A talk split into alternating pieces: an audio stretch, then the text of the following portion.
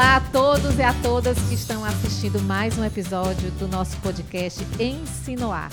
Para quem não me conhece, eu sou Viviane Pereira, pedagoga, gerente pedagógica da Universidade Aberta do Nordeste da Fundação Demócrito Rocha. Hoje o nosso episódio bem especial, Joel não está presente, porque está de férias. Então, hoje a missão de mediar sou eu, mas a gente tem dois convidados muito especiais, começando com o Will Robson, que é aqui do grupo de comunicação Povo, que vai daqui a pouco se apresentar. E Carlos Maden Cabral Coutinho, que vai também fazer sua apresentação daqui a pouquinho. Então, eu passo a bola para o Will se apresentar e falar um pouquinho quem é o Will Robson, que quem está nos ouvindo não sabe quem é essa pessoa. Bom, meu nome é Will Robson Sobreira, eu sou formado em Direito pela Universidade de Fortaleza, Unifor. Sou advogado, militante há mais de 20 e poucos anos. Não vou falar mais porque vai entregar a minha idade, mas é, agradeço o convite. Eu acho que o tema é um tema é, muito pertinente, uhum. né? Porque impacta diretamente na vida da gente. E agradecer né, ao Marden por ter aceitado o convite uhum. e aqui se fazer presente para a gente conversar, bater esse papo e agradecer você, Viviane, também pelo convite. Obrigada a gente aqui do Insinuar. Marden, fale um pouquinho de você. Meu nome é Carlos Marden, sou procurador federal, é, professor universitário da Unicristo, da graduação e do mestrado da Unicristo e investidor, é, amador em aprendizado, assim.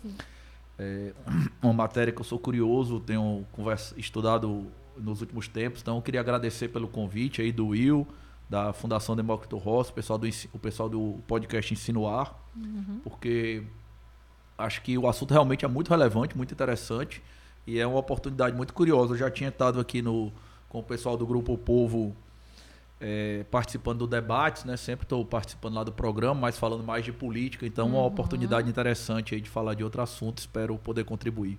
Ah, que bacana. E quando eles falam que o assunto hoje é bem interessante, instigante e importante, a gente vai falar hoje sobre educação financeira para investir. Claro que vão ter várias ramificações. Eu, particularmente, que sou leiga, posso fazer algumas perguntas que eles nem estavam pensando. Mas a gente tem aqui uma proposta de bate-papo, né? Então a gente quer falar sobre a educação financeira, os impactos disso, se isso é importante, se é relevante para trazer para a educação básica. Então, essa é a nossa ideia de hoje, de conversar um pouquinho sobre esse assunto.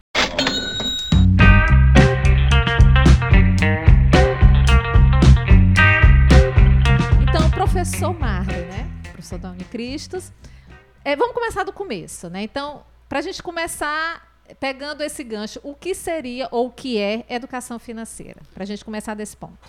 Bom, é, de uma maneira muito básica, né? Uhum. A gente vive numa sociedade que, independente aí da, da linha ideológica que você tiver, a, a vida gira em torno de dinheiro, né? Sim. Ela é uma sociedade organizada em torno do dinheiro. É, seja para você se alimentar, colocar seu filho no colégio, comprar roupa, viajar, uhum. ter um transporte, o tempo todo a gente trabalha para receber dinheiro e, e, usa esse dinheiro para tentar ter um padrão de vida ali o melhor possível, né? Então, é, o, o, a educação financeira basicamente é tentar conhecer como lidar com o dinheiro de maneira saudável, de maneira produtiva, né? Pode parecer muito intuitivo você receber o dinheiro e simplesmente gastar, né? fazer uma conta ali para saber se você está ou não está se pagando, mas na verdade, quando você busca um pouco mais de educação financeira, tem alguns conceitos mais sofisticados que ajudam é, você a lidar melhor com o dinheiro, ter uma relação mais saudável com ele e, claro, né, poder construir né, coisas maiores, né, buscar sonhos maiores com esse dinheiro aí que você recebe.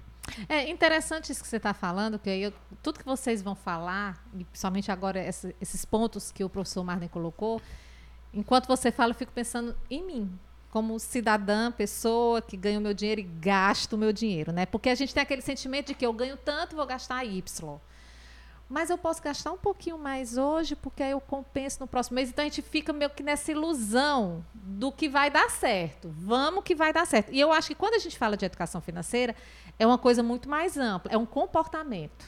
Né? Não é só a questão do, do achismo, ou vamos lá, do otimismo. Uhum. Não são essas coisas que a gente está falando. A gente está falando mesmo de mudança de comportamento, né, de, de, uma criação de cultura, provavelmente.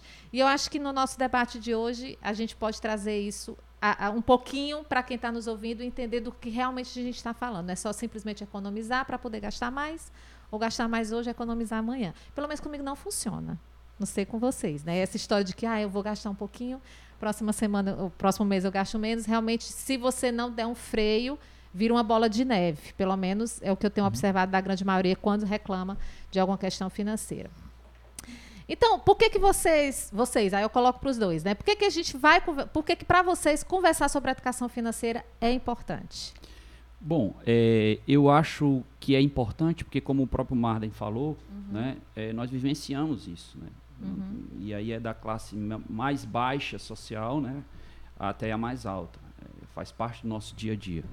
Então, é a importância de tocar no tema é, e aí eu vou é, colocar aqui, como o Arley falou, a necessidade da educação financeira passa por uma, uma questão é, importantíssima na vivência da gente, de que é preciso para você ter uma qualidade de vida, uhum. entendeu? Então é importante que você dê e aí eu coloco que eu acho que seria necessário se colocar isso dentro de uma grade curricular, uhum. porque quanto mais cedo você ter a possibilidade de ter acesso, se educar financeiramente, você vai se tornar um adulto, né, uhum. né, consciente da importância de que o dinheiro, né, ele é apenas um instrumento, né, e não você se tornar escravo dele. Isso não só no questão, na questão de ser escravo de, das suas dívidas, né, do seu comportamento, mas também para você utilizar ele de forma é, é, uma qualidade que ele possa dar, tá certo? Não só para você, mas para sua família, né? O conforto, uhum. tá certo? Então assim, eu entendo no meu, no meu, na minha vivência, é, na minha vivência, eu, eu sou um profissional liberal, é, eu preciso, desde cedo, na época da faculdade, aí eu vou contar um caso, né, o meu caso em si. Adoramos casos. Pronto. E desde o início da faculdade, eu, eu venho de uma, de, uma, de uma família de classe média baixa, uhum. né? É, sou o primeiro a ter oportunidade de, de, cursar, de fazer uma faculdade, de cursar uma faculdade. E é, escolhi uma profissão que de profissional liberal, como advogado, e eu vi a necessidade de que eu, tudo que eu ganhava, tá certo, tinha que separar um pouco, porque sem saber do que aconteceria no, no uhum. dia de amanhã, uhum. né? Uhum. Então, para mim, funcionou dessa forma, né? É, para outras pessoas funciona de uma outra forma. Então, eu acho que colocar isso desde cedo dentro de uma grade curricular, e aí já falando realmente do, da necessidade do ensino, né, para se educar financeiramente, eh, tornaria isso muito mais fácil, porque seria algo corriqueiro, né? seria do, do natural. Natural, né? exato. Então eu acho que eh, a importância passa por isso. Uhum. Tá? Essa é, é, onde eu entendo que é, é, é, deve ser uma política, tá certo? Eu acho que é uma política de governo, uhum. entendeu? É, pode falar, professor. É, eu concordo demais com isso aí, assim, vou contar meu próprio caso aqui. É, eu eu nunca, nunca tive muito, muito problema assim para para poupar dinheiro. É da minha índole mesmo, acho que isso é um pouco personalidade, né? Eu nunca fui muito de gastar mais do que eu ganho, não é da minha personalidade. E eu virei servidor público muito cedo, assim, com 21 anos eu era servidor público federal, ainda na faculdade, no concurso da Justiça Federal, né, antes de ser procurador. E aí, assim, é, mas sem nenhum, nenhuma educação financeira, porque eu nunca tinha aprendido ao longo da vida, né? E aí, vinte e tantos anos depois, quando eu fui começar a estudar isso para tentar sair ali de uma vida de poupador para investidor, eu fui começar a descobrir conceitos assim super, super básicos, coisas que eu ficava, cara, isso aqui é para o pai explicar para o filho ou para a pessoa aprender no colégio. Uhum. Tipo, se a pessoa passar a vida fazendo isso errado, então, é, felizmente, eu nunca tive grandes problemas financeiros porque poupar, digamos assim, ou pelo menos viver com meu dinheiro, não ter dívidas, era algo da minha personalidade mesmo. Mas eu tinha uma relação com o dinheiro que ela não era produtiva. Eu não conseguia realmente é, é, multiplicar isso aí, porque eu não conhecia como fazer, nunca tinha estudado, não, não tinha base nenhuma. Então isso aí que o Will colocou é muito importante, assim, porque é, se a gente deixar que as pessoas descubram por si mesmos, mesmas, né, muitas vezes elas nunca vão fazer isso. E certos conceitos eu acredito que poderiam mesmo estar ali, até no ensino básico, fundamental ali, para você preparar as pessoas, né? A gente tem um costume muito grande de usar o colégio e a faculdade para formar profissionais, né? Uhum. A gente transforma, as, as, a gente cria, treina máquinas de trabalhar, de produzir, de produtividade, né? E essas máquinas são remuneradas por isso e não sabem o que fazer com a remuneração. Então eu acho que faz parte do pacote uhum. você ensinar é, algumas coisas, dentre as quais a educação financeira eu acho que realmente faria muita diferença para que a pessoa não tenha que passar como eu passei, que ter 20 anos trabalhando e tá descobrindo coisas muito básicas que eu nunca tinha parado para pensar e nunca ninguém tinha me dito. Assim. É, e tem um detalhe, é, e por que, que eu digo que é a política de governo? Eu quero até me corrigir, eu acho que tem política de Estado, uhum. não é de governo, mas é política de Estado. Porque isso vai impactar diretamente na qualidade da vida social do das país. Pessoas. Né? Uhum. Na, na, na, nossa sociedade. Uhum. Isso enriquece o país, entendeu? Uhum. É, fazendo um paralelo aqui é, simples, é, existe, uma, existe uma diferença grande entre um país de rentistas, que são pessoas que é, aplicam o dinheiro né, apenas para ter o retorno através de juros. E existe um país, tá certo, que aplica em empresas em produção. E aí eu posso citar como exemplo os Estados Unidos. Né? O, o, o, o porteiro de um prédio nos Estados Unidos ele tem a consciência desde criança de que o que remunera tá certo? E isso é parte de ensino deles lá, né, ensino básico deles lá, o que é uma empresa, tá certo? E a empresa, o, a, aonde se pode levar, aonde pode chegar, né, através de uma empresa, entendeu? Então eles investem, realmente investem, eles pegam o seu dinheiro, tá certo? Isso inclusive faz parte da previdência do americano. Uhum. Eles pegam o seu dinheiro, aquele que sobrou, né, que eles entendem que não pode, não se pode gastar mais, né, está dentro de uma grade curricular deles lá, eles entendem que não se pode gastar mais do que, que se ganha, porque não existe uma previdência pelo menos não uma previdência nos moldes que nós conhecemos no Brasil, uhum. né? E que está fadada a falir a nossa presidência. Eu acho que já, tá, já faliu, acho até inclusive já faliu. Só não né? foi decretado, Não né? foi decretado.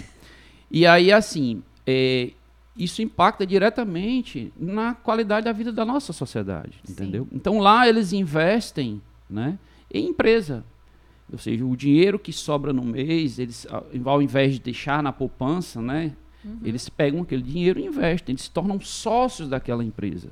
Né? E isso gera riqueza para o país, porque aquela empresa com recursos né, de uma forma geral da sociedade, eles conseguem se desenvolver, contratar mais, investir em novos projetos, em tecnologia. É, inclusive as empresas né, conseguem investir também em conhecimento nas universidades, nas próprias escolas. Isso é muito comum acontecer. E aí o dinheiro isso. gira nessa perspectiva. É né? porque ele gira, na verdade, na produção de conhecimento, na produção de recursos, na, na, na melhoria, na multiplicação de recursos uhum. e, consequentemente, na qualidade de vida. Né? Uhum. Né? Então, assim, eu acho que precisa ser uma política de Estado nossa né?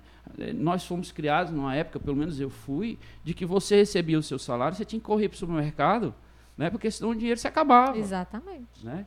Veio o Plano Real, que melhorou muito a nossa qualidade financeira, mas era preciso que as pessoas tivessem também o conhecimento de aquela estabilidade financeira, né? é, junto àquilo que nós vivenciamos, mudou né, a nossa realidade como Sim. sociedade. Isso, e é, é. exatamente de, dessa época de hiperinflação que vem a ideia de não poupar, né?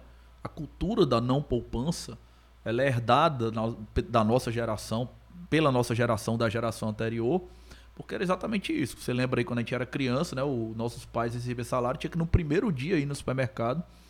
É, eu lembro de uma cena assim que me marcou muito, que era a gente fazendo feira e sendo etiquetado os produtos na Sim. hora. Então é. você ia pegando o que não foi etiquetado, porque o preço estava subindo naquela hora ali na sua frente. Incrível. Isso era o tempo todo. Então isso aí faz muita diferença. E o, o Will comentou aí sobre questão cultural, né, de ter a cultura do investimento. Isso é uma coisa muito interessante. assim. Queria fazer duas, duas observações sobre isso. É, na cultura judaica, né, eles têm uma cerimônia ali quando a criança faz 10 anos que chama Bar Mitzvah, né? E a tradição deles é dar títulos de ações para a criança. Então aquela criança com 10 anos de idade, o que ela recebe de presente são ações. E aí ela começa a entender que ela tem alguma coisa ali, um patrimônio que faz parte do, de algum um dos objetivos da vida dela, ampliar aquele patrimônio, administrar, construir aquele patrimônio. E quando se fala em investir em empresa, investir em ações, né? É, é, e é minha segunda observação, eu não, eu não sei se o pessoal de casa é, que está ouvindo e vendo a gente consegue de mencionar isso, porque eu mesmo não conseguia tão bem, mas isso não é, não é coisa para rico, coisa de quem tem muito dinheiro. Existem ações super baratas. Sim. Né? Qualquer que seja é, o nível de rendimento que a pessoa tenha, ter educação financeira e conseguir passar de poupador para investidor, se a pessoa já poupa, vai melhorar a qualidade de vida dela no futuro, com certeza. Talvez faça até mais diferença para quem ganha menos, né? Porque se a pessoa for realmente muito rica, eu imagino que talvez nem, nem faça tanta diferença. Mas Sim. quanto mais restrição a pessoa tem, talvez faça ainda mais sentido ter essa educação financeira e conseguir ter uma, um uso melhor, uma, uma relação mais saudável com o dinheiro dela. É, e é importante que seja o quanto antes, mais cedo, porque você a, a, a, o que traz o retorno né, financeiro e a tranquilidade para o futuro é o seu investimento o quanto mais cedo, tá certo? Então, por exemplo, como o Marlon falou, né, tocou sobre esse assunto, esse, esse, esse exemplo da, da cultura né, é, judaica, né, é, eles entendem exatamente isso, que o retorno vai vir no futuro. Uhum. Né?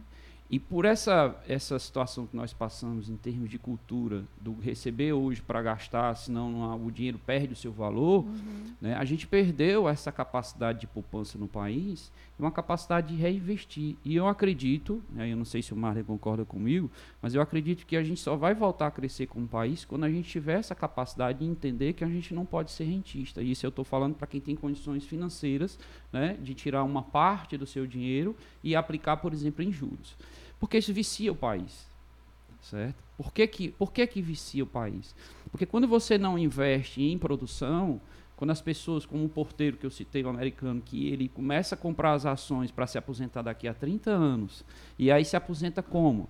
Com o retorno do acumulado que ele né, teve durante esses anos, comprando aquelas ações todo mês, que aquilo dali vai te dar um retorno financeiro, comprando empresas sólidas. Sim, né? isso é e importante. é importante. E aí passa por aí a questão da necessidade do conhecimento financeiro.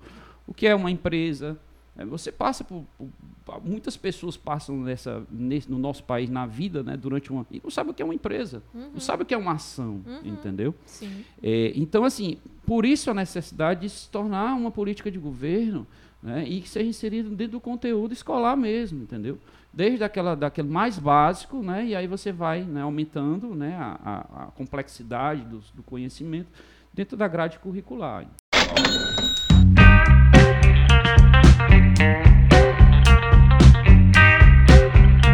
O que vocês estão colocando, né, a questão, a importância dessa educação, quando vocês falam de ações, de investimento, eu estou trazendo isso para hoje, 13 de maio. Não é nem bom colocar o tempo, né? Porque quem vai nos escutar daqui a dois anos, mas até para situar, 13 de maio de 2022, que é o dia que a gente está gravando esse podcast. Para quem está nos escutando hoje, que no caso eu, bate um desesperinho, né? Porque eu estou com um déficit de tempo para pensar nisso tudo que vocês estão dizendo, né? Claro que a gente vai pensar isso de hoje para frente, né?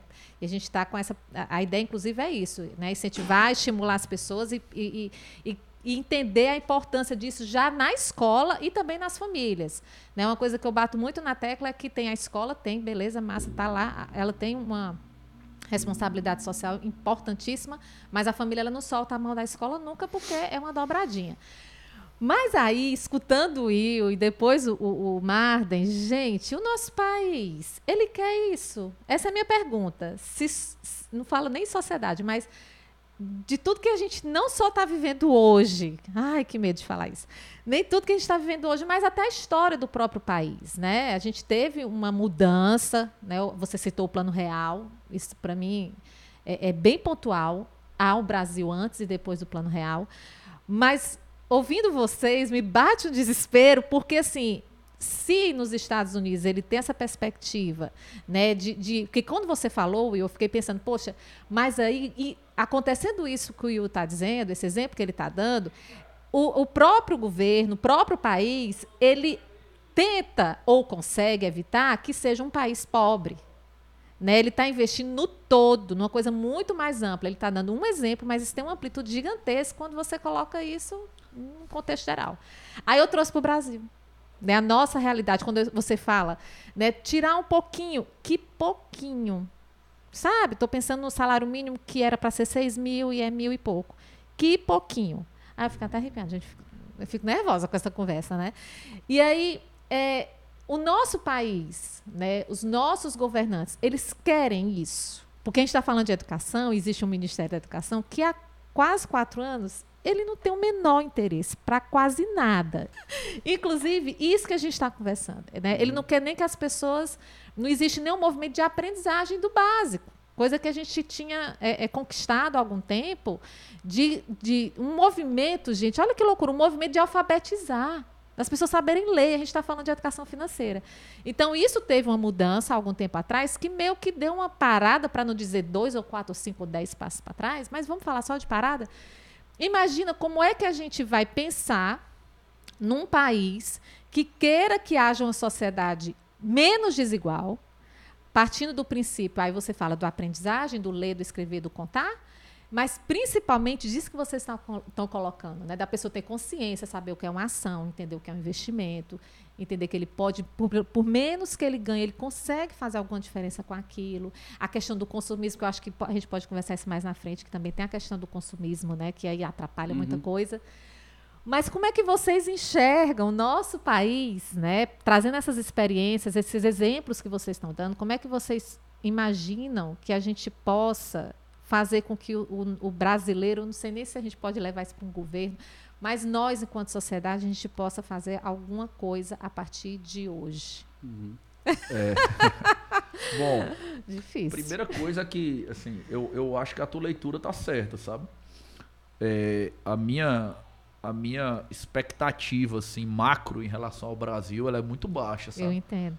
O Brasil ele é um país que é, institucionalmente ele é planejado para dar errado. Exato. Quando, quando você vê que alguma coisa deu errado no Brasil, é porque o plano deu certo. O plano Exato. era dar errado mesmo. Ai, assim. gente, que conversa pesada é então, essa? Então, assim, é, o problema é o seguinte, né? Que a gente está aqui, não vai fugir, não, pelo menos não a isso, maioria. Isso. Então, o jeito é a gente tentar prosperar no modo hard, porque não vai ter modo easy. Sim. Não vai ter uma Noruega ou um Canadá ajudando a gente. Isso.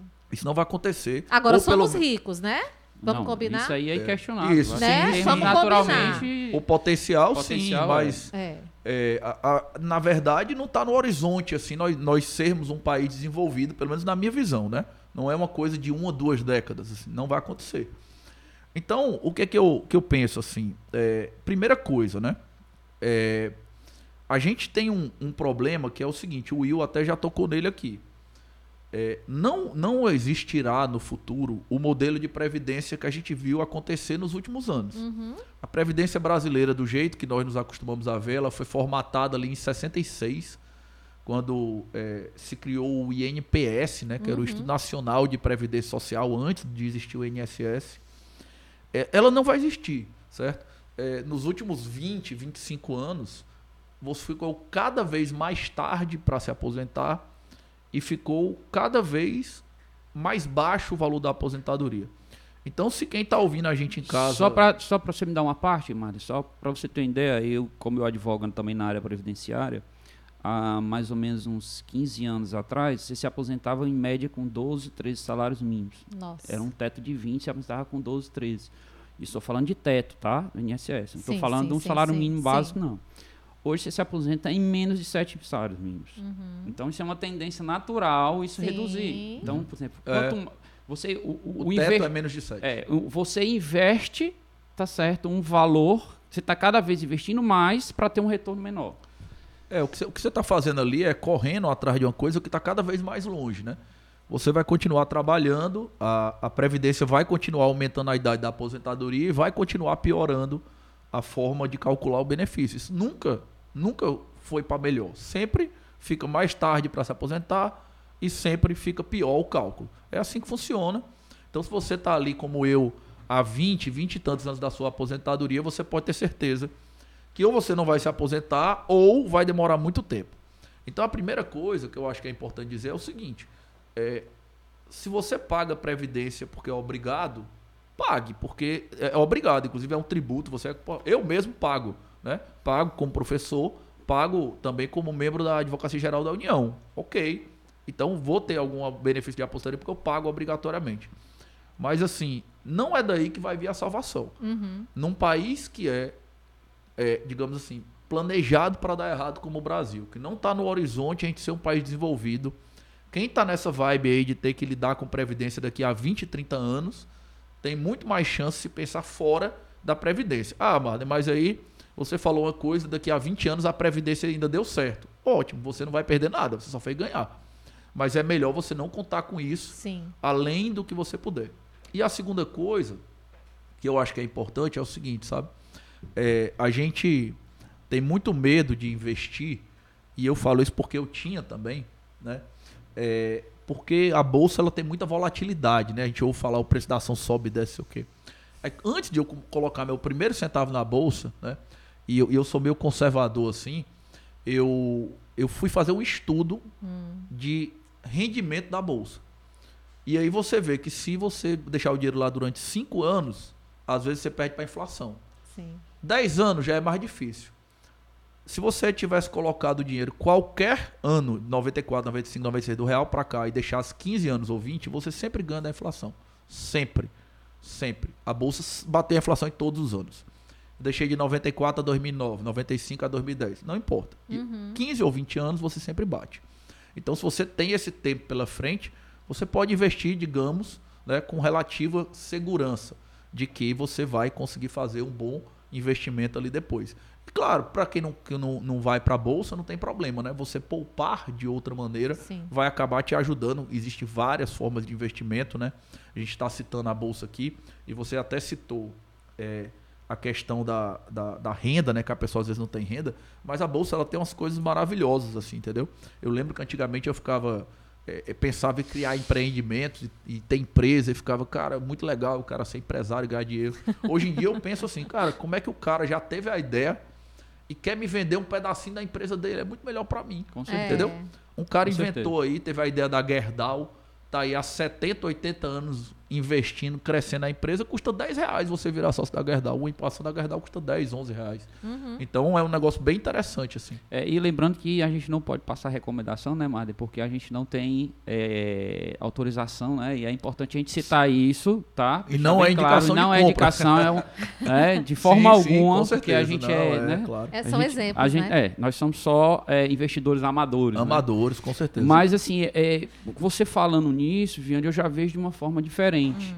tá certo? Por favor. É, quando chegamos ao país, né, quando chegamos a um percentual de juros desse país em torno de na casa de 2%, 3%, quando houve- começou a ter uma redução considerável dos juros, né, que são os juros praticados pelo governo, que o governo vende títulos, né, e os investidores vão lá e compram para receber no futuro, né, que isso é o chamado tesouro direto, tá?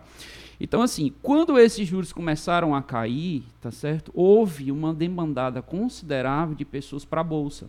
Para você ter uma ideia, antes disso acontecer, a bolsa tinha ter, mais ou menos em torno de 600 mil, 500 mil investidores, pessoa física, tá? Hoje tem mais de 2 milhões. Nós estamos falando aí de coisa de 8 anos, 7 anos, mais ou menos, né, Marley? Mais É, ou até menos menos isso. aí. Acho que é até menos, né? Então, assim, as pessoas. Há a possibilidade. Se isso for uma política de governo, e aí por isso que eu volto à questão da necessidade de se colocar isso como grade curricular estudantil, a gente consegue mudar esse país também por esse prisma. Olha aí a notícia boa. Entendeu? Então, se há indícios, né? E isso é um movimento que nasceu simplesmente com algo chamado rede social. Entendeu? As pessoas começaram a ter acesso fácil à informação, o que é desmistificar o que é a bolsa, desmistificar o que são os investimentos, tá certo? E consequentemente, as pessoas começaram a entender que, olha, poxa, é melhor eu pegar e colocar comprar ou sei lá um título e emprestar o dinheiro para o governo, né? E eu não sei como é o que o governo vai fazer com esse Sim, dinheiro, sim, ou eu sim. investir numa empresa que tem 70 anos, como o Marne citou, um histórico de lucro que dá retorno financeiro para os seus investidores, gera emprego, gera riqueza para o país, traz divisas, né? Porque, por exemplo, a Gerdau, não- quem não conhece, e aí eu repito, aqui não é uma indicação de investimento, é muito importante registrar isso, mas a Gerdau tem, inclusive, tá certo, é, é- é filial nos Estados Unidos. Entendeu? É produtora de aço e tem filial nos Estados Unidos. Então é importante mencionar, e aí eu volto da necessidade de se tornar uma educação, uma política de Estado mesmo, porque isso vai gerar riqueza. A gente simplesmente emprestar quem tem o seu trocado, né? inclusive não tem nem acesso, deixa ele na poupança e que só quem ganha dinheiro são os bancos. Né? Que pega lá, paga uns juros baixos, né? Eh, pagam nos juros baixos e emprestam nos juros altos. E às vezes até compra ações dele mesmo. Se você não sabe, por exemplo, o Itaú, o Bradesco, alguns bancos, aí eu estou citando de uma forma aleatória, né, simplesmente como exemplo, mas eles recompram suas próprias ações. Entendeu? Com Entendo. os dinheiros que, com o dinheiro, com o lucro que possui, que, que ah, né, obtém com, com o seu dinheiro lá, o, o seu João lá da Quintana, que pega lá e deixa o dinheiro na poupança, deixa lá 5, 6 anos, achando que está fazendo um investimento. Não, ele está simplesmente poupando o dinheiro dele. É. Será que isso não mudaria se ele tivesse educação financeira, se ele soubesse que é muito melhor investir, né, às vezes até no próprio negócio, né, o, o- saber como investir no próprio negócio, às vezes é tão intuitivo, o seu João da Quitanda é, é, é, é, tem lá um mercadinho de uma forma tão intuitiva, por quê? Porque ele não teve a educação básica, né, de como, né, de como é, é, tratar o dinheiro, de- do- da importância que é para o país, não só para ele pessoalmente, mas para a família dele e para o país, Uhum. né, produzir riqueza através do, do, daquele, do retorno do, próprio do próprio, negócio. próprio negócio, entendeu? Então, assim, eu vejo diferente de você, Graças a Deus. tá? É, é, mas eu acho que é por isso que eu insisto, eu acho que um podcast aqui é importante, né? Uhum. Está voltado para a educação, e isso precisa ser, precisa estar dentro da nossa grade curricular, sim, entendeu? Uhum. É, es- esse exemplo que eu dei com relação à quantidade de pessoas físicas, né, investindo na bolsa, tá certo, a partir de uns anos para cá, só porque teve acesso ao conhecimento. Imagina isso, o, o boom que isso pode dar se a gente inserir isso na educação desde cedo, Uhum. entendeu? Eu citando um exemplo, é, a minha filha, né, eu- vendo, eu assistindo os programas, e tudo, minha filha tem 10 anos de idade. Eu assistindo os programas e tudo sobre bolsa e tal, e ela sentou lá e ficou curiosa, né? E aí perguntou, pai, o que é isso? O que é ações? O que é ação? Né? O que é investimento? E eu fui explicar para ela de uma forma bem didática, né? bem, bem simples. Com a linguagem dela, É, né? ela ficou. Então quer dizer que eu. E aí, resumindo, quer dizer que eu posso ser sócio do McDonald's? eu posso ir lá e comprar, dizer, eu sou sócio, eu vim pegar aqui um Adorei. hambúrguer? Eu disse, não, não funciona assim, filho. Mas, com certeza, você pode ser sócio do Backbone, você pode ser sócio do Itaú. Aí ela olhou para mim e disse, pai, esse negócio é muito legal. Quer dizer que eu, quando eu tiver 40 anos, a sua idade, eu posso ser, ter muitas ações, eu posso ter. Pode, filho. Se você começar a pegar, por exemplo, a sua mesada, separar né, um dinheirinho e todo mês, né, você, então, olha, eu quero comprar ação, quero, tá, você investir e separar para você para o futuro, tá certo? Você pode ter, né? Então, assim, eu estou falando de uma criança de 10 anos, né, que ficou curioso, é, com uma curiosidade, né, porque só simplesmente porque viu ali, eu assistindo no YouTube, né, vindo, assistindo eh, programas né, que, que, que tratam da questão da economia. Então, assim, voltando para a nossa, nossa realidade, eu acho que sim, Viviane. Respondendo a sua pergunta, eu acho que sim, há ainda tempo. Tá? Sim. Para a nossa geração, eu não vejo dessa forma. Para duas gerações que vão vir, eu acho que sim, se a gente Sim. começar a implantar isso a partir de hoje, Sim. Não, e aí quando vocês falam que, que quando você falou, né, do aumento de investimento de tantos mil para agora milhões, né, de Investidores, investidores, é, investidores, perdão. é, pessoa física. É, é, e aí você citou que redes sociais, YouTube, etc. é bacana, legal. Mas aí quando vocês tocam nessa necessidade, principalmente você, de trazer para as escolas, então é como se a gente trouxesse essa informação de uma forma não só didática, mas responsável Lógico. né? Imediado. E aí, eu sei que não é muita área de vocês, mas para quem está nos ouvindo é importante saber que a gente não está esquecendo desse ponto, porque quando a gente traz isso para a escola, e aí eu acho que é bacana, porque quando sua filha lhe pergunta e você esclarece, é um pai mediando aquela informação. Então tem toda a diferença, né? Isso. Então, quando a gente pega as informações que a gente está falando aqui, leva para a escola, a escola ela transforma isso de alguma forma, didaticamente, e, e de uma forma da mediação, do- da reflexão e, e transforma aquilo para que o aluno consiga transformar aquela informação em conhecimento, é que está o grande segredo da coisa, né? Fazer realmente trazer para a escola e ela conseguir conduzir isso. Mas aí, para quem está nos ouvindo, e eu não quero nem que vocês entrem nesse mérito, mas é importante a gente citar o quanto é importante, ao trazermos isso para a escola, o professor ter formação para, porque o próprio professor é um cidadão de- que não que desconhece, né? E, e, assim, a gente fala muito, ah, que pro... e aí, perdão para quem não, não, não tem a mesma percepção que eu, mas um dia desse eu estava comentando isso lá em casa. Professor, gente, ganha bem. Ganha muito bem. Né? Se a gente pegar um- um- um- uma tabela, inclusive vai ter agora concurso para a Prefeitura de Fortaleza, eu peguei a tabela. É fantástica. Né? E por que, que a gente reclama tanto que a gente não tem dinheiro? Né? É- é- o que é que acontece? O professor universitário ganha muito bem. O professor com doutorado ganha muito bem. Né? E o que é que ocorre? Porque, o que é que incomoda tanto a classe? É a estrutura da escola que não é boa? Que, por que, que tem tanta passeata, carreata, tanto barulho, né? É, são pontos que eu sempre refleti, não, não, vou entrar nesse mérito, porque a discussão não é essa, mas é só o ponto para eu trazer que nós, enquanto professores, também desconhecemos. Hum. Né? A gente também tem uma deficiência na nossa formação. Então, por mais que a gente coloque isso dentro da grade curricular do ensino básico, aí você falando, Will, eu pensando, ah, a criança lá na educação infantil, ela está estudando matemática e é ensinar de uma forma super lúdica a matemática. Eu lembro que tem escolas que colocam mercadinhos no pátio e vão fazer isso, e vão vender, outros vão comprar. E tem todo esse movimento da matemática também trazendo. Não, se você, se, se você começar a seguir algum ah. influenciador de é, finanças pessoais, investimentos, você vai ver que o cara gasta metade do tempo dele tentando lembrar as pessoas o que é o juro composto que ele aprendeu no colégio, né? Então, quer dizer, a gente podia ter é. feito a coisa ao mesmo tempo. É, as pessoas chegam ali na vida adulta sem saber como usar o juro composto, uma das partes mais importantes da vida delas ali. Pois é, então a própria escola ela pode utilizar de projetos, infinidade de coisas, trazer empresas que já trabalham com isso, né? Não precisa nem inventar a roda, a roda já está aí rodando. E aí trazer, agregar, né? Mas além de, né, nem independente, mas além de trazer para a escola o conteúdo, é importantíssimo pensar nesse professor que vai trabalhar esse conteúdo.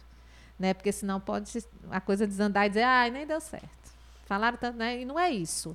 Né? Porque a coisa é muito mais ampla. Né? É, é não só trazer uma proposta, que vou até pesquisar se isso já existe numa BNCC na vida. Eu vou buscar essa informação, porque eu fiquei bem incomodada, bem assim, incomodada no bom sentido, né? E, e, e a gente tentar entender como é que isso está sendo pensado para as escolas, para a educação como um todo, né, do país e paralelo a isso, nunca esquecer da formação do professor. É, quando você fala da formação do professor, a gente não pode esquecer que o professor está inserido dentro da nossa realidade social. Exato. Né? E essa realidade social é uma realidade que não foi trabalhada para isso, né? Exato. Então assim, é, isso é, de uma certa forma é um trabalho para vocês que são professores de saber como inserir isso dentro do conteúdo, né, uhum. que vai ser, que será, né, ministrado e o, o treinamento dos próprios professores. Agora, o que eu acho assim, é, de uma forma bem ampla, que é importante ser inserido, eu acho que é uma questão que é, ser, é, é, é indiscutível, indiscutível né? Uhum. né? Uhum. há uma necessidade, é visível essa necessidade no país, porque, por exemplo, eh, as pessoas falam, ah, eu pago muito caro o imposto. Verdade, a gente uhum. paga uma carga tributária altíssima né, em, uhum. né, no nosso país, né? É, mas será que ela sabe para onde vai essa carga tributária? Ela uhum. sabe para que é essa carga tributária? Foi ensinado para ela por que, que, o imposto é importante? Uhum. Né? É, nós passamos agora por uma pandemia que, graças ao SUS, e aí a gente tem que agradecer, tá certo? Que é pago pelos nossos tributos, nós tivemos vacinação gratuita. Exato. Tem muitos países por aí certo? que não conseguiram sequer comprar essas vacinas e fornecer ao seu povo. Né? Teve, uhum. tem, tem país aí que te ofereceu 100 dólares para a pessoa se vacinar, é uma questão ideológica, etc. E tal. Mas eu voltando para a questão da importância do tributo. Será que as pessoas, né, nós fazemos parte da sociedade, sabemos o que é a representatividade do tributo? Uhum. Né? O que o tributo traz para nós como que sociedade? São conceitos básicos, né? Vamos são combinar. conceitos básicos que não estão inseridos. Não, ninguém, quase ninguém tem Pois é, não estão né? inseridos dentro. Isso uhum. passa também por educação financeira. Uhum. A importância de saber por que, que a, tributa, a, carga tributária é alta, aí partindo para uma questão ideológica, por que, que ela tem que ser diminuída, uhum. né? Tá certo? Ou por que, que ela precisa ser no valor que ela é. a gente só reclama, né? E nós só reclamamos porque a gente. Mas a gente só reclama porque a gente não tem é conhecimento. exatamente. Entendeu? Exatamente. E aí eu também. E aí a questão que eu, quando eu quando eu, da importância da inserção disso, da questão da, da, da, da educação financeira, passa por isso também. Até porque quando você sabe para onde vai, sabe qual é o custo disso, você começa Valoriza. a cobrar. Não, e a valorizar e cobrar, né, Marley? Uhum. Tá certo? É. Então, assim, eu vejo de uma forma é essencial isso ser inserido dentro da nossa grade curricular. Uhum. E, e, tem uma coisa boa que eu acho que o Enem trouxe. O Will só trouxe coisas boas. Não, eu, eu vejo de uma forma. Eu sou otimista. né? Eu sou otimista, sim. Eu, eu, até porque eu sou advogado, eu preciso ser otimista. Né? Precisa. Né? Quem trabalha. Nem, nem, sai da cama quem, de manhã, não, né? Não, e você tem a nossa realidade da advocacia brasileira é que você entra com um processo hoje, você vai ter o resultado daqui a cinco anos, seis anos. É verdade. Tá certo? Então, se eu não for otimista e aguardar, que muitas vezes a gente faz né, a gente trabalha com, com a chamada advocacia de risco, né, que a gente só recebe lá no final. Se a gente não tiver o otimismo para que o processo seja, né, seja É, favorável, e lá é. no final vinha ter um retorno financeiro, Entendi né, a sua entendeu? vibe, entendi. Então, assim, é, é, professora, é urgente. Eu Isso precisa sei. ser uma política de Estado para que as pessoas tenham conhecimento, tá certo? Primeiro, como tratar o seu próprio dinheiro, saber por que é importante o tributo, por exemplo, tá entendendo? Isso faz parte não só da, da é necessário por uma questão de riqueza, de melhorar a qualidade de vida no nosso país, tá certo? Das pessoas que fazem parte do nosso país, tá certo? E, é, e- e sem dúvida nenhuma passa por isso.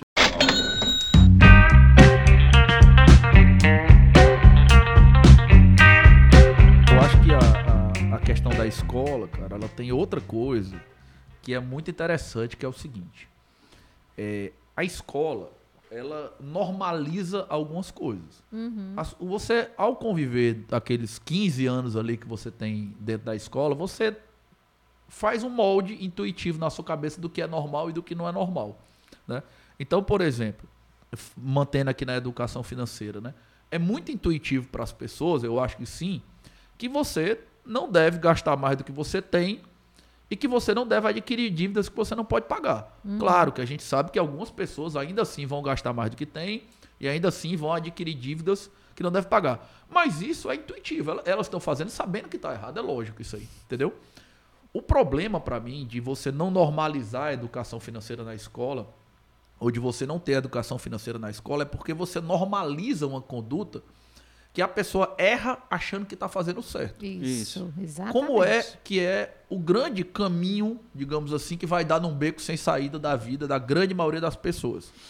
A pessoa se organiza, ela vive com menos do que ela ganha, ainda que seja um pouco, e vai juntando. E toda vez que ela junta alguma coisa, ela compra algo mais caro. Ela junta É. comprar algo mais caro, ela junta comprar algo mais caro, ela junta comprar algo mais caro. E às vezes é algo que nem precisa, né? E ela tem Ah, a para sensação- com isso, gente. e ela É. tem a sensação de normalidade. Então, qual é a sensação de sucesso que é normalizada, né? Porque a gente não tem educação financeira. Se eu tenho hoje o carro X e moro num apartamento X, eu vou trocar o meu carro de 20 mil por um de 30, depois por um de 40, depois por um de 50, depois por um de 60.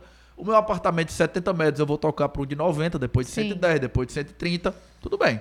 Se eu tiver dinheiro, eu vou comprar uma casa de praia ou uma casa na serra. Eu vou comprar um segundo carro para casa e aí vai. É. E aí você, que passou 30, 35, 40 anos, né? Trabalhando, gastando menos do que você ganha, poupando e acreditando que estava fazendo certo, porque a pessoa acredita que está fazendo certo. Um dia você acorda, você é idoso, você tem um carro caríssimo ou dois, e tem um apartamento caríssimo, uma casa, talvez uma casa na praia, uma casa na serra. E aí você se pergunta o seguinte: como é que eu vou parar de trabalhar? É. Não vai. Não tem Não como. consegue. Por quê? Porque o caminho normal, ele dá num beco sem saída. O normalizado, ninguém acha que vai dar certo ter dívida. Ninguém acha que vai dar certo viver com mais do que você ganha. Você sabe que vai dar errado. Mas juntar e comprar coisas cada vez mais caras é o normal. Então, é, você vai ver, às vezes, gente que já está ali próximo de uma idade de aposentadoria, né? E hoje, é, pelo próprio aumento da expectativa de vida, a gente consegue chegar ali em 60, quase 70 anos com uma boa capacidade de trabalho. Mas aquela pessoa deveria ter uma quantidade tranquila de vida, ou para diminuir, ou para parar de trabalhar. E ela não pode. Às vezes ela não pode nem diminuir o ritmo de trabalho dela. Porque ela tem um padrão de vida altíssimo. Fantástico E isso aquilo ali, tá e aquilo ali é o normalizado como uma pessoa que teve sucesso. É verdade. Mas essa pessoa que teve sucesso, todo dia ela vai acordar e ter que ganhar dinheiro de novo, talvez mais dinheiro do que ela ganhava antes, para que ela possa, entendeu? Para que ela possa pagar as coisas que ela adquiriu. Isso é o que o pessoal da- das finanças pessoais brinca chamando de corrida de ratos. É. Você tá correndo ali no canto, mas ele não vai dar em canto nenhum, não tem para onde ir, entendeu?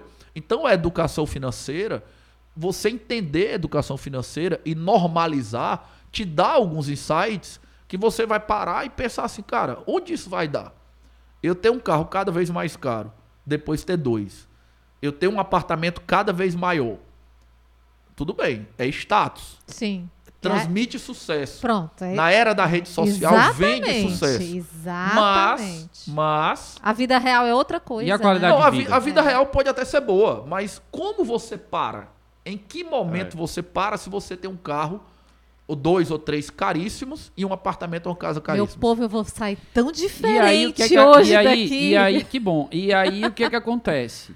Ver, né, no final da vida, quando era para estar tranquilo, viajando, É, tendo novas experiências, exato. vivenciando Diminuindo tranquilidade o ritmo de família, trabalho. diminuindo o ritmo Isso, de trabalho. Uma rede durante a tarde, ficar deitado. Muitas vezes tem que continuar, como o Mário falou, É. e até vendendo o patrimônio que construiu da forma errada. Isso, exatamente. Se desfazendo. Se desfazendo do patrimônio, É, exato, né? Porque não exato. consegue manter, é impraticável. Exato. E aí eu Conheço tenho uma regrinha, assim. eu tenho uma regrinha que eu acho que é uma coisa que eu aprendi intuitivamente, né? A, eu, a, a família e os amigos até me deram um rótulo de que eu sou o famoso mão de vaca, né? Mas é assim, isso é uma regrinha muito simples, isso não é... Seu não nonô, não, é? É, não é, não é de... de eu não, não inventei a roda, certo? Sim. Primeiro, quando eu quero algo, tá? É, eu me pergunto, faço três perguntinhas básicas, né? Eu preciso? né? Se eu preciso, tem que ser agora? E a última, principal, Tem né? dinheiro pra pagar? Tem o dinheiro para pagar e como vou pagar? Entendeu? Ai, o Will só Se faço a for- primeira E pergunta. aí eu fiz, aí eu, é engraçado, eu fiz uma, uma viagem agora em São Paulo, tirei uns 10 dias de, de, de- de férias De com a família. férias. E aí eu andando lá na Avenida Paulista, a minha esposa. É, vamos entrar aqui nessa lojinha e tal, não de coreano, né? Eu tô com esse celular aqui tem uns quatro anos. Né? Hum. Muito bom esse sinal, por sinal. Não vou fazer propaganda, não, mas é muito bom. Aham. E eu fui atrás de um modelo mais novo. Né? Ah. E aí lá, você de férias, você né, vai olhar as coisas. Passeando, eu olhei lá, encontrei o modelo, esse modelo aqui é o 6 e o modelo que estava à venda lá é o 10. E o valor era em torno mais ou menos de uns 1.700 reais, né? Razoável. É. ah, Pra, pra- Para o É porque mercado. eu também não me dou, me dou o, o- o- não pago mais do que isso também não, viu? Não, eu- Você eu- dá um, 11 mil reais no iPhone, eu Não, acho uma jamais. excrescência. Não, um eu não, eu não tenho Até coragem. porque, né, é uma questão de gosto, É, eu tudo não bem. tenho coragem de dar mais de mil, mas eu tô vendo que no mercado não existe menos não, o que meu isso. tem quatro anos também, enquanto ele estiver funcionando aí. É, é, claro, não- não claro. faz sentido. Vamos- Recebe chamada e faz, né? É, que é o grande barato do celular. No dia que ele É não ligar receber e é, fazer chamada. Aí voltando aqui o, a- a- o episódio, né? E aí eu disse, não, gostei do preço e tal. E aí a minha esposa, tu não vai comprar não agora? Eu disse, não, eu vou pensar um pouquinho mais. aí voltei para casa, fui pes- pesquisar pelo celular, tá? Ver os preços, Tão né? paciente. O preço tá adequado? Tá, o preço tá adequado, tal. Aí eu comecei a pensar assim, meu celular como é que tá? Tá bom? Disse, não, tá, a bateria é porque às vezes não aguenta, mas dá para aguentar ainda mais uns dois anos. Não, eu não vou comprar não, deixa pra lá, depois eu compro na outra ocasião. E aí a minha esposa não diria, e aí, vamos lá comprar o celular? Não, vou não. Falei, não, deixa aí, tá, meu celular tá bom, eu Tá vou, funcionando. vou tirar aqui algumas coisas que eu preciso e vai resolver. Então assim, de forma intuitiva, É, economiza. né? Eu aprendi dessa forma, de uma forma intuitiva, né? Então imagina se eu tivesse tido uma educação financeira, né? E é uma das coisas que eu me, me, me arrependo, não me arrependo porque eu não tive essa experiência, Sim. né? Era de ter podido, se eu tivesse a informação, eu com certeza eu tinha- teria gerado não só riqueza para mim, mas para o próprio país, que eu- os valores que eu deixei, né, eu gastei de forma inadequada, que poderia ter Uhum. utilizado de outra forma, entendeu? Então, é, é, é, o que o Mário falou é muito importante. As pessoas precisam entender o seguinte: eu vou envelhecer. Sim. Isso é Né? muito importante se você Eu colocou. vou continuar, tá certo, nesse mesmo ritmo de trabalho. Eu aguento continuar nesse mesmo ritmo de trabalho para manter isso. Não, meu povo. Porque se não sobra no final do mês, amigo, nem para poder investir, como é que eu vou manter isso? Então, isso a gente precisa acordar o mais cedo possível. As pessoas precisam acordar. E esse país está envelhecendo. O que é que a gente precisa colocar no- na. eh, considerar quando a gente tem essas informações, né? Que esse país está envelhecendo. É. Para onde está indo a riqueza que está sendo produzida para essas pessoas? Hoje, para o governo, Uhum. Né? Uhum. Por quê? Porque a gente paga tributo alto, né? E aí é uma questão que, mais ampla, de mais complexa. Sim. Mas a gente precisa entender que é, é de suma importância a educação financeira e quanto mais cedo, melhor. Né? Para que a gente tenha. uma Desde a educação infantil. Não, não É, tem- Eu queria aproveitar essa história do Will aí. Eu não sei se a gente tem tempo, talvez, Temos, me, cortem, temos talvez me sim. cortem depois. Não, não, temos sim. Para contar uma, uma história de um. A gente adora histórias. Para contar uma história de um estudo é, que, que dialoga exatamente com essa ideia do quanto mais cedo melhor e dialoga com a história que o Will contou aí do, da quase compra do celular dele. é, muitos anos atrás, nos anos 80, eles fizeram um estudo nos Estados Unidos que é muito conhecido, o pessoal da psicologia comportamental, que era é, largar uma. O, o estudioso pegava uma criança, Aham. ficava com ela ali como se fosse no espaço kids, né? Na época devia ter outro nome, que esse é um nome muito moderno, né? Mas ficava com a criança ali dentro de um espaço kids, uma salinha com alguns brinquedos, e deixava um cookie, assim, aparente, né? E falava pra ela: olha, é, esse cookie aí, se você quiser, você pode comer. Eu vou sair aqui um pouquinho, se você sentir fome, você pode comer. Mas se você me esperar, esperar eu voltar, em vez desse cookie eu te dou dois. Só isso. Crianças Tá. ali de 3 a 5 anos. Simplesmente isso. E fizeram isso com centenas de crianças. Centenas. Isso nos Estados Unidos? Nos Estados Unidos. Certo. Beleza, algumas crianças comeram, outras não comeram tal. O que aconteceu? O legal. 30 anos depois, eles foram atrás daquelas crianças. Ai, gente. E eles descobriram o seguinte: que as crianças que não comeram o cookie, que esperaram pelo segundo cookie, quando eram crianças, elas tinham empregos melhores, salários melhores, casamentos mais estáveis, saúde melhor, famílias instituídas, tinham menos relação com droga, cometiam menos suicídio Caramba. se mudavam menos de cidade. Tudo isso por causa de uma coisa chamada preferência temporal. O que é preferência temporal? Nós, todos, né, temos uma tendência psicológica de supervalorizar o presente. Isso. Nós supervalorizamos o presente. Né? É muito comum, tem outra pesquisa muito famosa que eles fazem com dinheiro, né? Que eles perguntam assim para a pessoa: você prefere receber 100 reais agora ou 110 daqui a um mês? Uhum. Racionalmente falando, você ganhar 10% em um mês é um negócio fantástico. É. O certo seria você escolher. Só que quando o agora rotula alguma coisa, a gente quer. Isso. E eles, para testar isso, eles fizeram um segundo grupo. Que eles perguntavam assim: você prefere receber 100 reais daqui a 12 meses, um ano, ou 110 reais daqui a um ano e um mês? Aí a maioria das pessoas escolhe os 110 reais porque Certo. entende que um mês depois vale os 10%. Porque você tirou o rótulo do agora. Essa preferência que a gente tem de supervalorizar o agora se chama de preferência temporal na psicologia comportamental. Isso tem muito a ver com dinheiro. Isso que o Will fez é difícil demais, que é você Demais. adiar gratificação. É você É. descolar a gratificação do agora, entendeu? E isso que a gente está falando de educação financeira, ou de planejamento, de aposentadoria, de investimento, tem muito a ver com isso. É, um cara como Will tá 10 anos colocando dinheiro na bolsa, eu tô aí há dois, né? Eu, eu investi em outras coisas, mas bolsa eu tô há dois anos. E nunca, eu nunca tirei dinheiro de lá. E fazer isso, fazer isso, fazer isso, fazer isso, fazer isso, fazer isso. Aí daqui a 20 anos, você chegar e dizer, tá aqui, eu construí alguma coisa que vai me dar uma situação confortável. Mas você passar 20 anos adiando gratificação, né? É, é- é contra a nossa intuição. A gente, psicologicamente, va- supervaloriza o agora, que é a mesma história do cookie. Mas aquela pessoa que ela é capaz né, de adiar a gratificação, de descolar a gratificação da sensação imediata de prazer ali, ela vai ter mais saúde, ela vai ter relacionamentos mais saudáveis, ela vai prosperar melhor no trabalho, porque tudo é assim. Como é que você. é, você, você falou a história do. Ah, o professor que tem doutorado ganha bem e, e acho, acho que criticam você, né? Mas eu concordo com você e também sou criticado. Eu acho que o professor também ganha bem, sou professor e Isso. acho que ganha bem.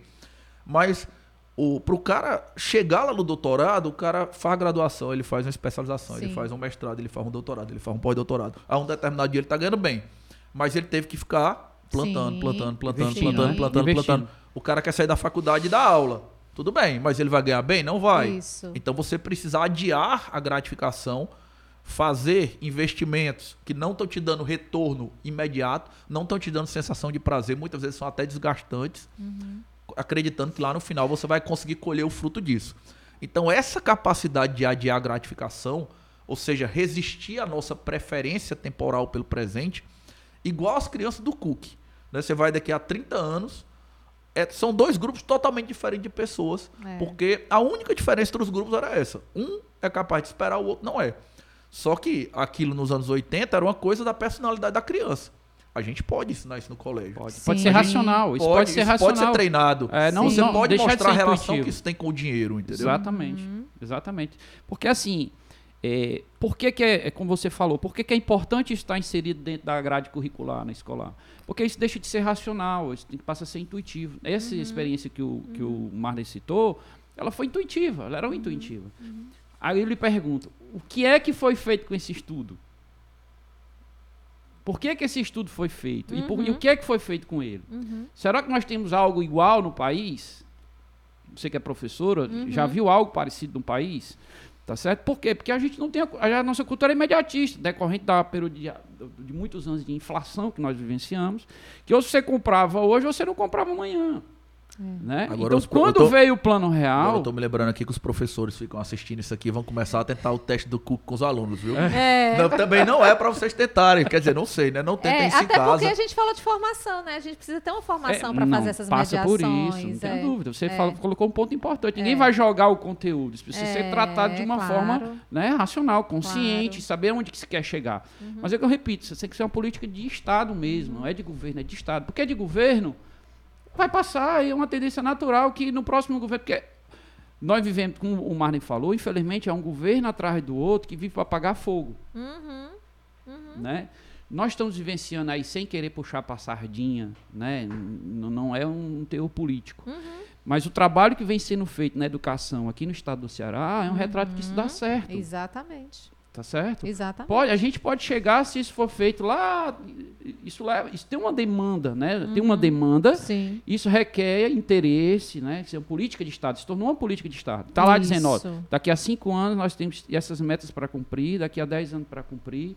Né? Então, se, é uma questão, como o Maren falou, investimento não é só o dinheiro que sobrou lá, né? Você lá ganha um salário mínimo, eu vou tirar 100 reais, porque eu estou pensando no futuro. Não, às vezes esses 100 reais você pode investir também num curso Sim, é né? investimento. que vai melhorar a sua qualidade, Uhum. né? a, a sua capacidade de conhecimento, que vai te trazer a possibilidade de ter um emprego melhor. Sim, sim. Por que, que eu preciso comprar, como a gente vê muito, né? Por que, que eu preciso comprar um celular de mil reais e não aquele celularzinho que tem botão lá que você liga e desliga? Se eu poderia pegar esse dinheiro que está lá parcelado, né? E fazer um curso para melhorar a minha qualidade, um curso, sei lá, extracurricular, não sei, e melhorar a minha qualidade né, de, de, de, de emprego, entendeu? Lá, se eu sou um ajudante, por que, que eu não posso fazer um curso para ser pedreiro? Né? Em vez de ter um celular que custa 500 reais, 600 reais, entendeu? E isso passa por educação. Passa. A gente precisa entender que isso tem que ser modelo para que o Estado, nós brasileiros, o país se torne um país melhor, entendeu? É, e nós estamos, e o, e o Marden tratou de um, ass- de deu um exemplo de um país que é, hum, é consumista. Nós estamos falando dos Estados Unidos, né? É consumista, É. tá? É um país que a, a- a economia dele há anos roda com base só simplesmente do consumo. É, É um país que deve trilhões, né? tem uma dívida pública gigantesca, impagável, e que sobrevive, a economia lá sobrevive com consumo. Entendeu? Então, eu entendo, primeiro, eu acho que isso precisa. uma- vem ocorrendo uma revolução né? eh, com as redes sociais Uhum. nesse tema. Tá certo? Muitas pessoas estão. Tem cursos hoje, as pessoas estão consumindo curso de educação financeira Maravilhoso. né? Tem, tem pessoas que hoje se tornaram milionárias porque começou com um videozinho lá atrás, há 5, 6, 7 anos, dizendo, olha, faça isso, faça aquilo. Tá aqui a sua planilha, tá aqui, o seu custo é isso daqui, você só ganha isso e o seu custo é isso. O que é que você pode melhorar? Você pode cortar isso, pode cortar isso, tá certo?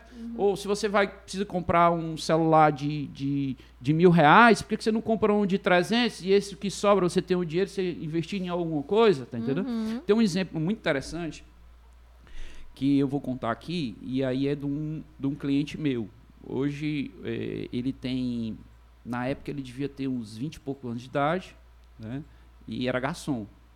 E ele me procurou, porque é uma determinada empresa que não pagou as rescisórias dele, me procurou. Certo. E aí, né, eu conversando com ele, e aí eu perguntei a ele, o que, é que você vai fazer? E aí eu- nós tivemos sucesso, o que você vai fazer com esse dinheiro? Não, eu vou eh, comprar ali uma casinha, que ele morava na comunidade, uma casinha ali de uma pessoa que está que tá, eh, vendendo, e eu vou comprar. Tu vai comprar uma casinha? E tu, e tu ele tinha 20 e poucos anos, né? E eu disse, e tu mora vai morar lá? Eu disse, não, não moro com meus pais. E tu vai fazer o que com essa casinha? Não, eu vou alugar. É. Tu vai alugar? É. E qual, eu não entendi, disse, e qual é o teu plano assim? Por que, que você vai alugar? Não, doutor. Eu percebi que as pessoas que moram na comunidade continuam na comunidade. Na minha rua lá, praticamente as pessoas estão então uma necessidade grande de moradia. Então eu vou comprar, alugar, vou juntar o dinheiro do aluguel. Que era uma renda vou- que ele não tinha, é, né? depois eu vou construir em cima dessa casinha, alugar para outra pessoa e vou Olha criar uma renda para mim. Olha que interessante. Aí, 15 anos depois, ele me ligou. Aí ele disse, aí, rapaz, eu disse, não, doutor, é porque eu estou querendo ver um negócio de um concurso, que eu estou participando aqui da Guarda Municipal, porque eu quero ser é, gua- guarda salva-vidas e tal. Eu, disse, eu queria conversar com o senhor. Não, vem aqui. Eu comecei a conversar com ele. E aí?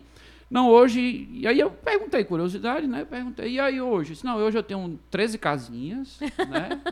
que essas casinhas, o aluguel, eu pago só ao colégio das minhas filhas. Tu paga só... É porque elas estudam no Cristo. Olha só, Duas legal. meninas. Estudam no Cristo. E vocês? Tá? Eu disse, Não, mas é porque eu surgiu esse... Ele mora no Cais, né? Na, na, no Serve Luz. Aí surgiu essa oportunidade, né? Eu sou surfista e tal. E aí eu sou uma grana, graninha boa, porque eu descobri lá que a gente trabalha só 12 horas e folga 36. E as outras 36 tu vai fazer o quê? Eu disse, não, é assim, no fim de semana, sábado e domingo, eu tenho um emprego ali de garçom. Nos fins de semana, né? Eu- na semana de quinta-feira e sexta, na quinta-feira ou sexta, eu vou para ser guarda municipal, né? Para ser salva-vida. E no começo da semana, segunda e terça, eu trabalho como estivador lá no cais. É mesmo, é. E ainda tem um detalhe, doutor. O senhor ainda é advogado do jornal O Povo? Eu disse, sou. O senhor sabia que eu sou entregador de jornal? O senhor não acredita, não. É, doutor, eu sou entregador de jornal. Eu acordo 4 horas da manhã, Caramba. vou deixar os jornais, né? Volto, pego minhas filhas, vou deixar na escola, aí vou pro cais para ver se tem algum navio que chegou para poder né, Ajudar. ajudar, tá certo? E aí à tarde, eu, às vezes, depois do almoço, eu vou surfar e tal. Eu disse. Vai "Mas durar olha, 100 anos. Isso é um exemplo É. Mas bem pode fazer. intuitivo, né? Intuitivo. É, isso é totalmente importante. intuitivo. É, é, Tu imagina se eu tivesse tido educação financeira, é, né? é. Tá entendendo? O que é que, o que, é que você poderia É, poder, mas- poder ser um- um- uma pessoa, um empreendedor mesmo. Mas a um cada governo, 10 né? tem um, assim, ou a cada 20, a cada Porque- 30, E aí eu repito, 50. porque é intuitivo. É, Né? Quanto É. mais, eh, se nós dermos conhecimento, né, a possibilidade de dar chance disso gerar mais riqueza, não só, a gente pode multiplicar isso, entendeu? sim, claro. Eu acho que é importante. Por que, que a gente tem uma dificuldade muito grande de ter empreendedores no país? Os empreendedores desse país são forçados a ser empreendedores. É, São forçados. O cara perde o emprego, o sujeito perde o emprego, e aí ele vai fazer o quê? Ele vê que se ele comprar aqui uma farinha de trigo, comprar um açúcar, ele vai fazer docinho, vai vender docinho, entendeu? Mas ele vai fazer aqui dali para sobreviver. Ele não vai fazer dali porque ele tem a intenção de melhorar, né? De lá no futuro gerar emprego. Não. É. Às vezes os que é uma dão questão de certo, sobrevivência, né? é, às vezes os que dão certo é porque de uma forma intuitiva ou porque encontrou alguém, um investidor que viu ali um potencial de crescimento e apostou nele, porque ele conhecia como é que funciona, entendeu? E eu, eu entendo de forma muito clara que isso passa. A gente tem que, a gente tem que parar, ou esse país precisa ter uma política de Estado, tá certo? De que eh, o empreendedorismo é importante, né? que as pessoas tenham qualidade de vida, que a educação financeira, isso está inserido, isso precisa ser inserido, tá entendendo? Por isso que eu Sim. insisto nisso.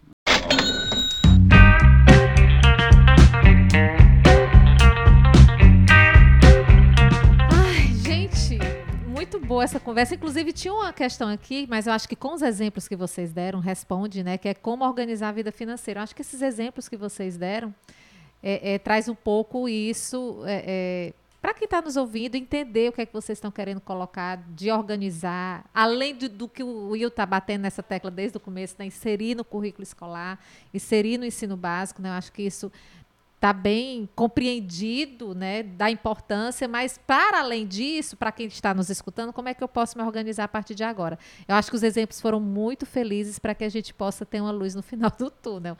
É, eu comentei, né, que eu tô assim babando com essa conversa. Eu, eu, bem leiga, já vou sair bem diferente.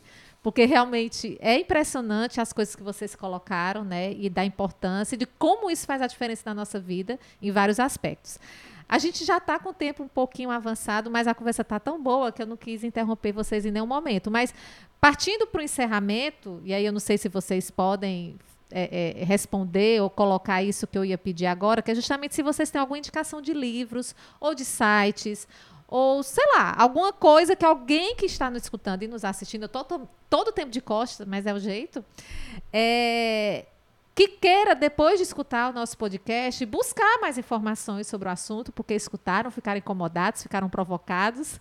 Ou então, e agora, meu Deus, o que é que eu faço? Né? Se vocês têm alguma sugestão de, de, de livro, revistas, é, periódicos, sites, enfim, vou deixar esse momento final para que vocês deem algumas indicações e algumas considerações, caso queiram. É, com relação aos livros, eu vou deixar com o professor Marden, né? Sim que é acadêmico, né?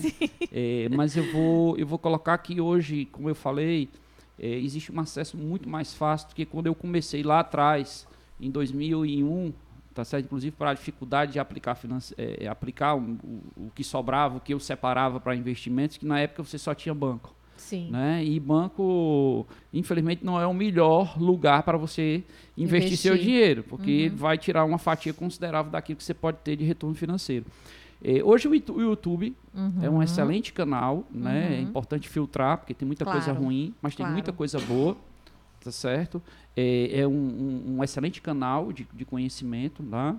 É, tem os, os, canais de bolsa, né, de, de corretoras de bolsa Vou de valores. Você coloca lá corretora de valores. Você tem lá, por exemplo, eu posso citar aqui, não, sem questão de fazer propaganda, mas a Sim. Clia, hum. né, você tem a própria Rico. Não, é importante antes você, de você investir, porque você já conhece, né? É, é, e antes de que antes de você investir, ele tem lá, né, o que é, para você se familiarizar do que é um investimento, compreender. Hum. É, tem canais de que ensinam como você economizar Tá entendendo? Criar uma rotina sua para você economizar, como você tratar as suas dívidas. Uhum. Então, assim, existe um mundo no YouTube desse assunto, tá?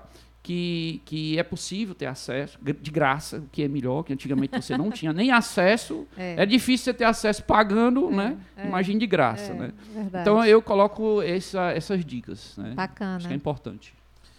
É, bom, de livro, eu, eu acho que eu vou separar aqui em duas, duas partes para quem estiver precisando organizar mesmo a vida financeira, é, eu acho que talvez os dois melhores livros que, que servem assim para você, sei lá, pisar no chão assim mesmo, ter alguma noção. Um é o Pai Rico, Pai Pobre, uhum. que é um, um, livro muito famoso do Robert Kiyaz, Kiyazaki, Kiyosaki, é, que é um clássico, assim, já deve ter uns 20, 25 anos esse livro, mas ele tem basicamente todos os conceitos que você precisa para começar a repensar a coisa. E outro livro é um livro chamado Os Segredos da Mente Milionária, do T. Harvey Eker, né? O nome do cara é mais difícil, mas decora o nome do livro aí, Os Segredos da Mente Milionária, que é, é uma, uma maneira de você redimensionar, repensar como você lida com o dinheiro. Uhum. A gente tem uma, uma relação, às vezes, de demonizar o dinheiro, né, ou de ter uma relação muito imediatista com o dinheiro, ou achar que dinheiro serve para comprar. Então esse livro ele trata muito de, de mudar um pouco a forma como a gente pensa sobre dinheiro e é, é bem interessante. Então acho que para quem está querendo começar a pisar no chão assim e educação financeira mesmo é isso. Se a gente tiver é, gente ouvindo a gente que já tem uma facilidade muito grande de poupar, já é organizado poupando e tiver pensando em virar investidor mesmo, né? Aí eu já acho que que tem duas, do, do, dois outros livros que podia indicar. É, um é um, um, livro chamado Investindo em Ações ao long, no Longo Prazo, do Jeremy Siegel. O livro é em português, né? Chama Investindo em Ações no Longo Prazo, que vai mostrar exatamente isso que eu comentei aqui durante o episódio, que é, a volatilidade da bolsa, na verdade, ela é ruído. A longo prazo, isso. o que você tem é o crescimento das ações, o crescimento do mercado, o crescimento da economia e você tem a oportunidade de fazer parte daquele crescimento. Claro, né, se você souber escolher bons ativos, né? E aqui, como o Will comentou, nós somos investidores amadores, mas existem pessoas qualificadas para isso, né? Analistas, né? Com qualificação e autorização até da própria CVM para fazer esse acompanhamento. E o outro livro é um livro que chama Como Fazer Fortuna com Ações, de um cara brasileiro chamado Décio Bazin. É, eu, eu- Finalmente é um um, brasileiro, né? É, é um clássico, eu esse é um faço clássico. até uma nota de rodapé, porque o nome do livro é muito espetaculoso, né? Parece que o cara escreveu o livro semana passada para É. ganhar dinheiro, mas esse livro, na verdade, é de 1992. Nossa. O Décio Bazin, nos anos 70, E, nós- era- e- e a gente precisa registrar numa época que a inflação era gigantesca. Isso, exatamente. Né? A inflação É. era gigantesca. ele, ele era um jornalista que cuidava do mercado financeiro incidentalmente. E como ele foi conhecendo através do jornalismo o mercado financeiro, ele acabou virando investidor e acabou começando a administrar carteiras de outras pessoas. E é um livro que eu acho que dá um dos maiores insights assim sobre como você pode fazer a transição ali de uma renda que você tem que continuar ganhando para depender dela, que é a renda ativa, né? Porque você tem que trabalhar para uma renda passiva. Chama Como Fazer Fortuna com Ações. Acho que é um livro muito interessante, um livro de um brasileiro, né? E você é, comentou aí que finalmente um brasileiro, né? É. para dar uma dica a mais aí para quem já tiver lido eventualmente esses livros, também tem os livros do Gustavo Cerbasi, né? Que é um, Isso. livro que eu gosto muito, assim. É, o gosto Gustavo dele. Cerbasi, se você já for uma pessoa que investe na bolsa, os livros deles são, não, são, não são bons, assim, apropriados, porque eles são livros muito básicos. Sim. Mas se você quer organizar a sua vida, se você quer começar a pensar sobre isso aí, ele tem livros muito interessantes, e com livro, inclusive livros voltados para a finança de casal, né? Que é o Casais Inteligentes Enriquecem Juntos. Uhum. Né? Tem até teste financeiro para o marido e a mulher fazer, né? Acabar com aquelas Não brigas acaba ali. casamento, não, isso aí? Quando a gente Acaba. lê e faz o teste, Não, vê não, se pelo contrário. pelo né? contrário. Se tiver disposição do casal, pelo É, contrário. segunda- Se não houver segunda- disposição, é, é. complicado, porque um poupar e o outro não é mais segundo as pesquisas, né? O, Eu tenho tantas estratégias. problemas Depois conto financeiros. os bastidores. problemas financeiros são a segunda maior causa de divórcio, certeza. né? Sim. Então, assim, sim. É, alinhamento financeiro é muito, é muito importante, não só para o casal viver bem, mas para estar realmente alinhado. Porque Gente, não se você tem um que gasta e outro que poupa, É, né? não. É difícil. Bacana isso aí. E é interessante o seguinte, que eu acho que é preciso colocar que não tem tempo. Tá? Diz, ah, eu, hoje eu tenho uns 60 anos de idade, minha vida está uma Ah, isso é importante. Não tem tempo, Tá. tá? Tempo quem faz Porque é você. essa era a minha angústia no começo da nossa Não, conversa. não tem. Né? Hoje, por exemplo, é, é- é muito comum na bolsa você ter investidores, tá certo? Com 50, 60 anos de idade pensando para o futuro. Sim. Eu vou citar aqui um dos maiores investidores de pessoa física do Brasil, o Barsi. Tá? É conhecido na rede social e tudo. O Barsi tem mais de 80 anos e Uhum. Ó. hoje aplica o dinheiro dele como se ele estivesse começando. Legal. Lógico que o, o volume de fortuna que ele tem hoje, de resultado de 50 anos de investimento em ações, né, é absurda. É, e, e até um dia desse, quando ele não era conhecido, ele andava de metrô em São Paulo, Olha que legal. entendeu? Então passa muito para essa questão da educação financeira. É. E ele aprendeu, e eu vou citar, é importante citar, Bassi aprendeu com a dificuldade. Era filho de imigrantes, Uhum. morava em Cortiço, tá certo? A mãe dele sustentava ele alguns filhos, começou a trabalhar cedo como engraxate, tá? teve uma oportunidade de conhecer o que é a Bolsa de Valores quando começou. Pra você ter ideia, o- ele, ele como investidor, tá? É, ele tem só menos um ano a menos de investidor do que a criação da Bolsa de Valores do Brasil.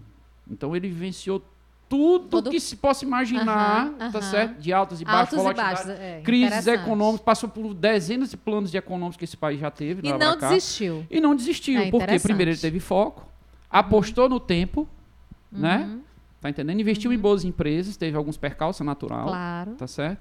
Mas ele tem uma coisa que ele colocou na cabeça, né? Que ele precisava fazer porque ele estava imaginando o futuro dele. Uhum. Então, você tem 50 anos hoje, dificuldade financeira é grande, primeiro, organize suas finanças. Se não tem condições, aju é, procure ajuda, vá atrás de livro, pesquise. Colocando suas, suas finanças em dia, tá certo? Vendo se realmente eu preciso da casa de praia, por que, que eu não posso vender minha casa de praia por 300 mil reais e ter o mesmo, a, a mesma né, é, experiência alugando um Airbnb? Né? Num local aqui, outra acolá, outra acolá, só status, entendeu? Então, assim, tempo, tá certo? Não importa. Nesse caso, para quem quer começar, tá? Importa para quem está começando hoje, ou seja, se eu sou jovem, é importante, o tempo vai fazer a diferença. Certo. Começar a investir de hoje. Certo. Mas hoje, se a sua situação é uma situação difícil, não, não tem tempo. Não, não se torne escravo da sua aposentadoria, como o Maren falou, né, de uma situação financeira difícil, entendeu? Gente, muito bacana. Nossa Senhora. Adorei essa conversa de hoje. Poderíamos ficar até o final.